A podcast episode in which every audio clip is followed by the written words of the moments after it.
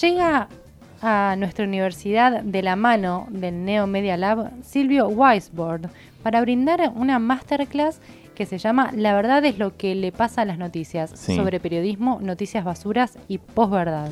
Así es, em, este, esta idea de posverdad, ¿no? Que después de lo que fuera el Brexit, em, estalló como concepto que inundó nuestras conversaciones y el análisis incluso de los propios medios de comunicación. Y en general, em, al hablar de posverdad, se suele confundir, ¿no? A lo que se refiere.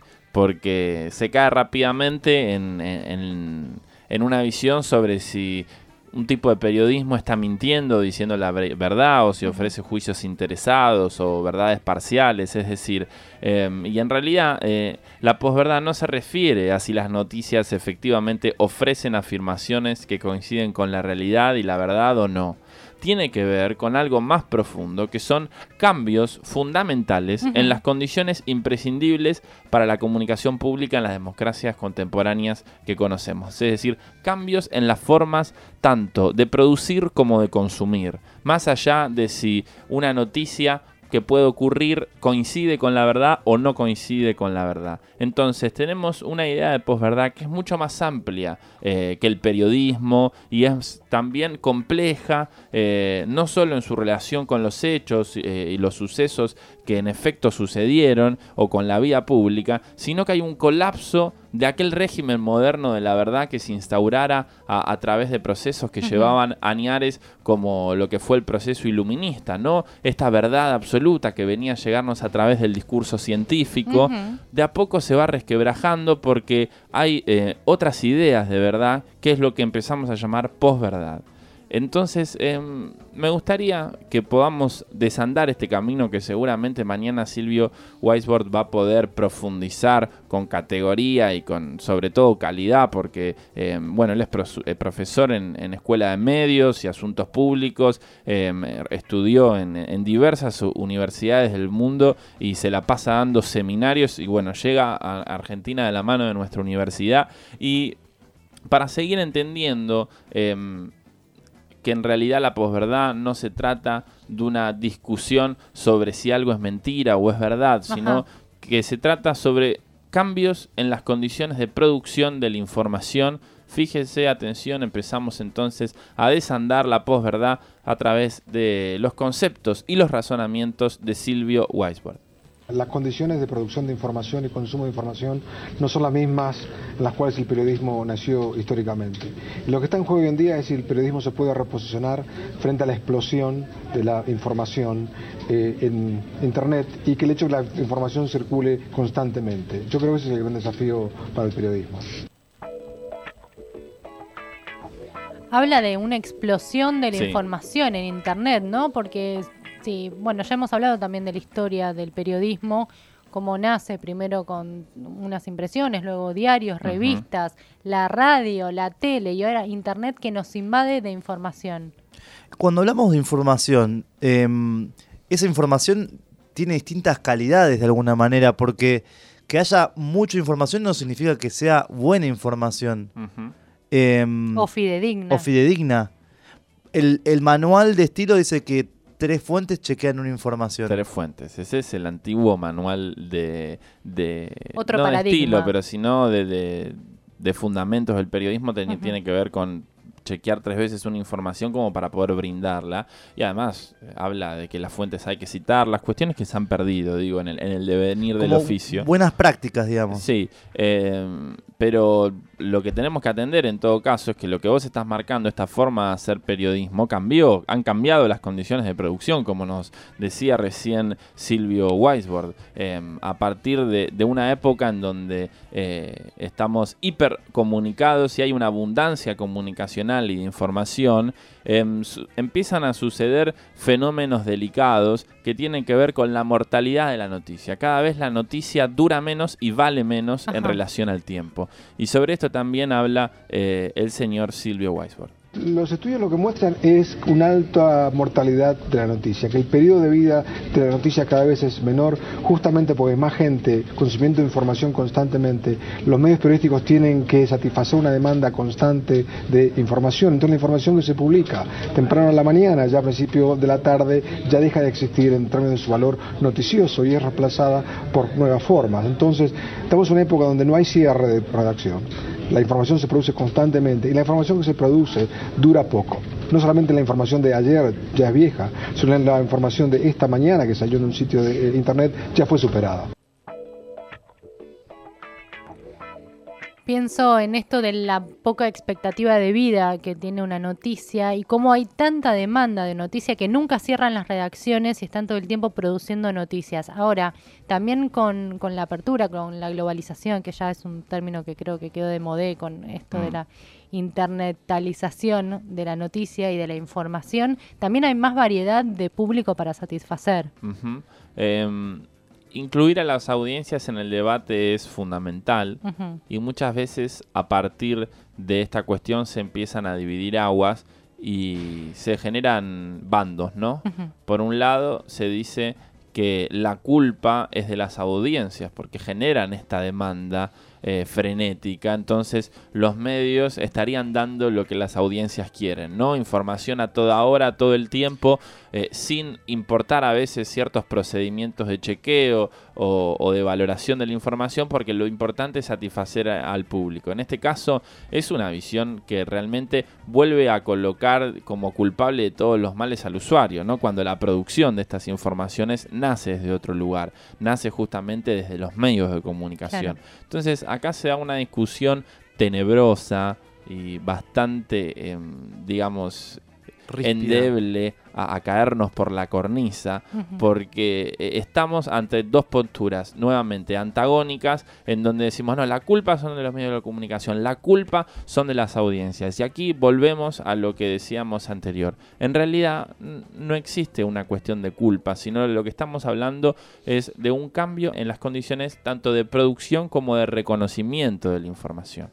Y hablando de esto de las demandas y de las ofertas, me hace pensar en un paralelismo con la economía, ¿no? El libre juego de la oferta y la demanda. Mm. Cuanto más oferta, tal vez baja la demanda y cuanta, cuando hay más demanda, después se requiere más oferta. Entonces, como vos decías, ¿quién es el responsable de que haya más información o que se consuma más información? Tiene que haber un ente que regule a nivel mundial, a nivel local, qué se oferta, qué se demanda a nivel de noticia de información.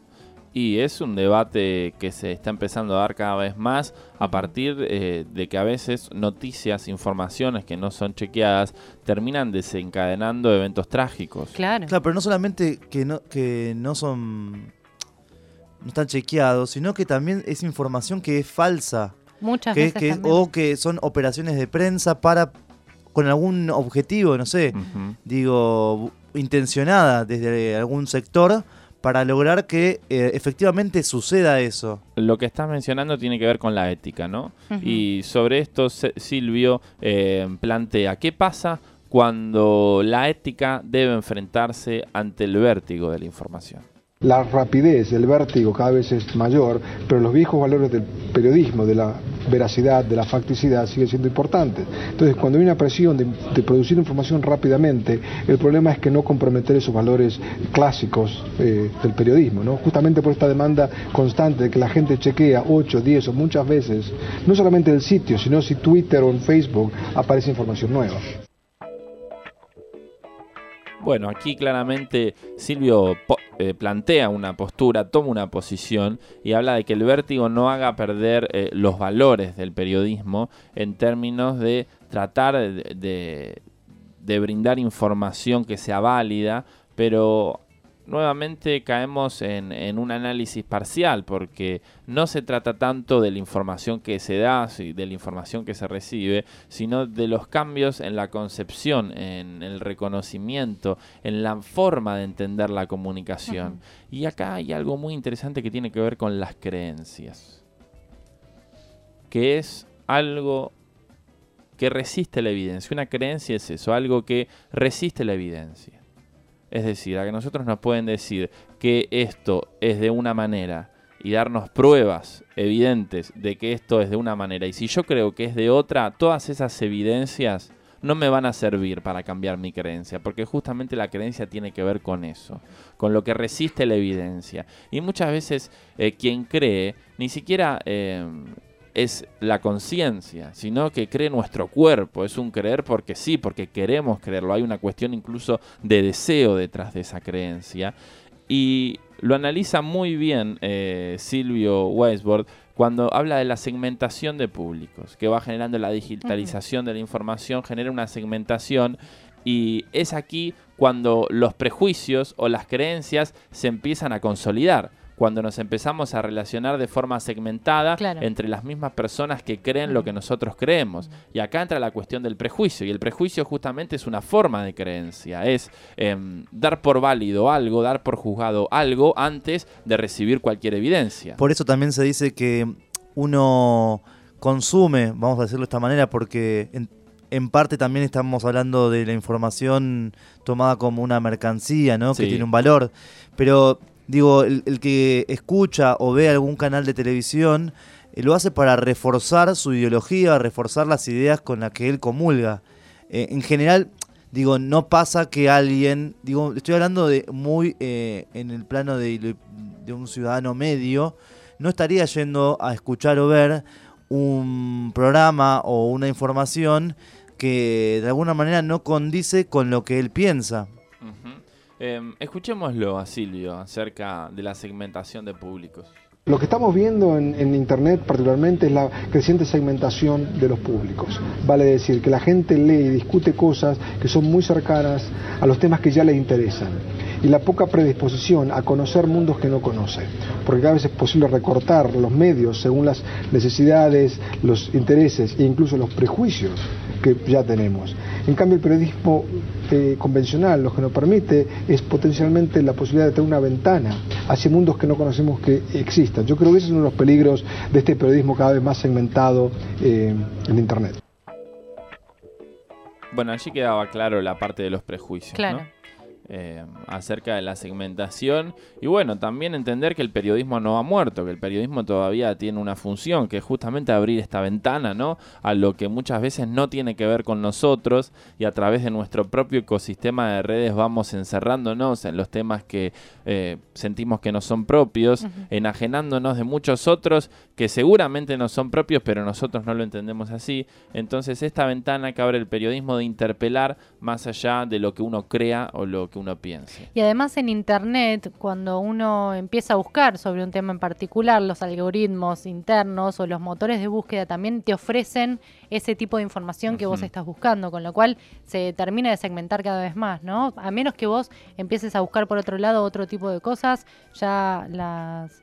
Los, los, Googles o los mails que vos lees, todos van orientados a eso, a tus intereses. Claro, y mm, también tiene que ver con esto con las redes sociales y tengo más preguntas que, respuestas. Eh, no sé qué pensarán ustedes con esto de las redes sociales, eh, de alguna manera sacan de, del medio a, los medios, que eh, cumplen esta función de mediar entre em, la sociedad y, y, la noticia. la noticia. y cuando el mismo usuario termina siendo, em, de alguna manera, haciendo periodismo, y a veces, muchas veces pasa que no tiene eh, las herramientas como para poder curar la información. Digo, para poder hacer este, este ejercicio de chequear las fuentes, de poder eh, editar, me refiero en el sentido de la escala de valores. Sí. El problema es cuando el usuario no tiene interés de hacer eso. También. Eh, que como decimos, muchas veces a la posverdad también se la llama mentira emotiva, porque justamente eh, alude e invoca las emociones. Entonces, de repente nosotros leemos algo que nos emociona y no, no tenemos ganas de ir a, chequear si es verdad o mentira. Fue lo que pasó, entre otros casos, con eh, Frida Sofía, este personaje ficticio que inventó una red de televisión en el contexto del terremoto, en donde se empezó a circular la información de que todavía había una niña que casualmente llamaba Frida Sofía, nombre mexicano si los hay, em, que recorrió el mundo, fue trending topic a nivel mundial, todos pray por Frida, orando por Frida y Frida no, no existía. Y esto a qué apuntaba la emoción. Entonces muchas veces lo que nos emociona tiene que ver con lo que creemos y ya se corre absolutamente del plano de la información, de lo concreto, de lo verídico, porque apela justamente a otro conjunto de emociones, de sensibilidades, que justamente son las creencias. Entonces ahí, cuando un usuario elige creer algo, aunque lo chequeemos 10.000 veces distintas, esa creencia va a ser difícil de remover porque justamente de esto se trata, ¿no? De, de que la creencia resiste la evidencia, resiste ese chequeo eh, informacional de lo que estamos hablando. Y acá vemos que evidentemente el usuario tiene un poder.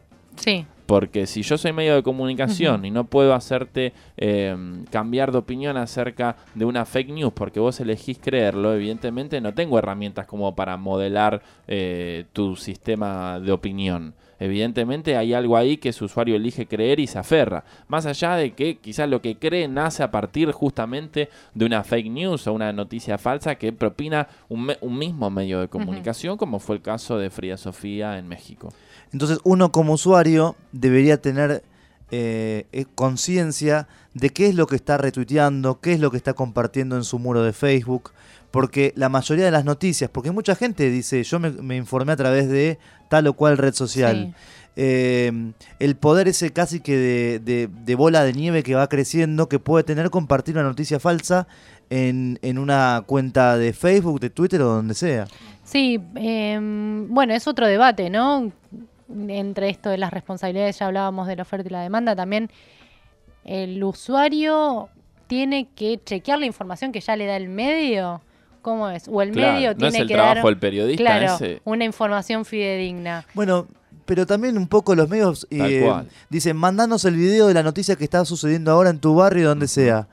Eh, me imagino que del otro lado hay gente recibiendo, periodistas, chequeando, porque eh, alguien quizás con una mala intención puede también compartir algo que no es. Bueno, es lo que pasa. Pero entonces, ¿qué hacemos? Educamos a las audiencias, a todas las audiencias del mundo mundial, para que puedan discernir entre qué es real y qué no es real, qué es verdad, qué no es verdad. Cuando o le muchas damos- veces no les interesa hacer esa, ese discernimiento. Claro.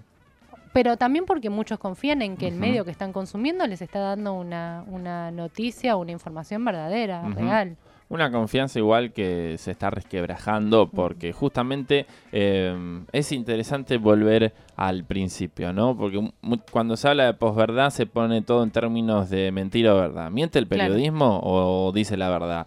Eh, ¿Me está haciendo lo que nosotros a veces llamamos tráfico de influencias o está eh, dando verdades parciales por algún interés? Todas estas cosas existen, pero la posverdad es más amplia que esto. La posverdad tiene que ver, y repetimos, con cambios fundamentales en las condiciones imprescindibles para la comunicación pública. Es decir, lo que están cambiando son las condiciones de producción y de reconocimiento de la comunicación y del periodismo. Es decir, se está abandonando aquel viejo régimen moderno de la verdad que dependía de un discurso científico que había que comprobar a través de métodos científicos para determinar si era verdad o no, a un régimen en donde la abundancia comunicacional eh, ya es tanta en donde somos incapaces de aplicar este discurso científico para todos, sino Claro.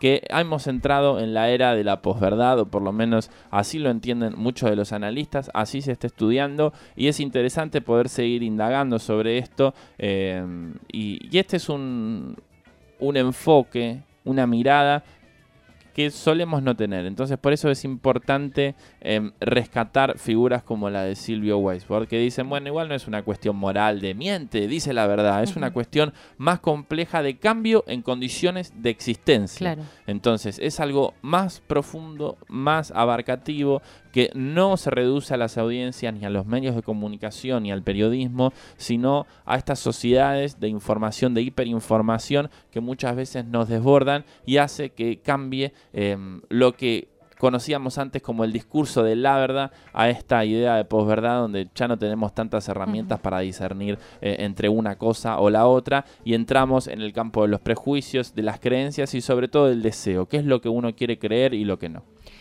Temas que se van a seguir profundizando en la décima edición del Neo Media Lab y en particular en la actividad, la masterclass, la verdad es lo que le pasa a las noticias sobre periodismo, noticias basura y posverdad que va a brindar Silvio Weinsborg, especialista en medios y doctor en sociología, este sábado 4 de noviembre a las 16 horas en la sede Centro Cultural Borges, en el aula del tercer piso Viamonte 525. Es una actividad gratuita, pero que requiere inscripción previa porque tiene vacantes limitadas. Lo pueden hacer al mail neomedialab.untref.edu.ar.